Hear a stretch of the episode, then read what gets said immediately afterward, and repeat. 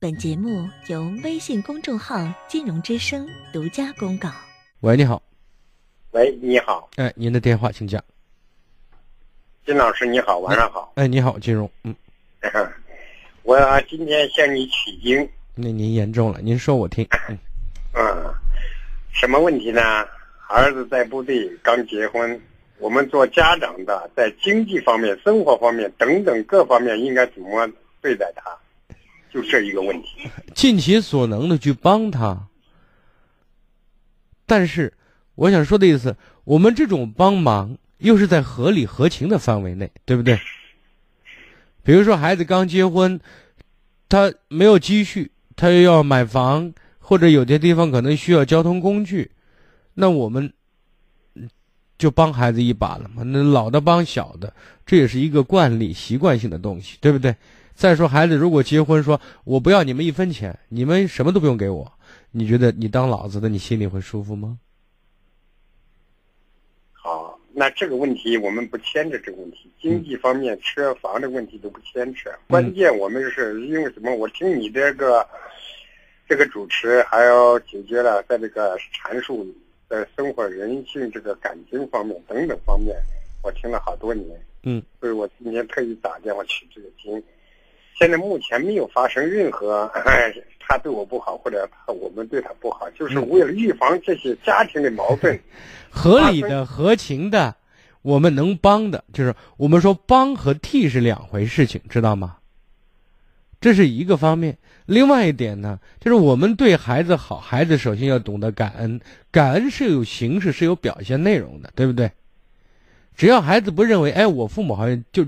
天经地义的，好像上辈子欠我的，就还账来了。如果他没有这种心态，我觉得在合理合情的范围内，我们帮孩子就 OK。我是这样想的，您觉得呢？你是这样想的，那呢？我们家长在这方面做的很有很有一个表率，但是作为子女这一方，因为儿子不在身边，知道吧？这个问题，所以说。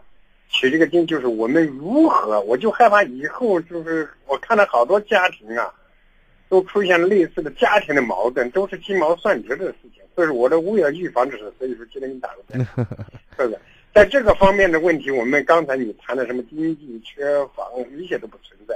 嗯，这是方面的问题。我觉得这些问题，关键我就，嗯，关键我就存在一个儿子在外地，知道吧？那在外地，他，你说，您说，您说，您说。啊，孩子在外地，媳妇一个人在西安，是我们做男方的家长如何对待儿媳妇这个问题，不管在经济、感情、生活等等，你做哪几点？你看，首先我认为就是他有助于相帮忙，我们有助于给他帮，对吧？对。因为现在的年轻人比较超越，我们不知道他，我们年龄大了，我也不知道他想要啥。但是他没有这个急于求助的话，我们这个的帮是不是他呀？他的反感。那是，嗯，你说的对，是不是？嗯嗯，是不是这个意思？对的。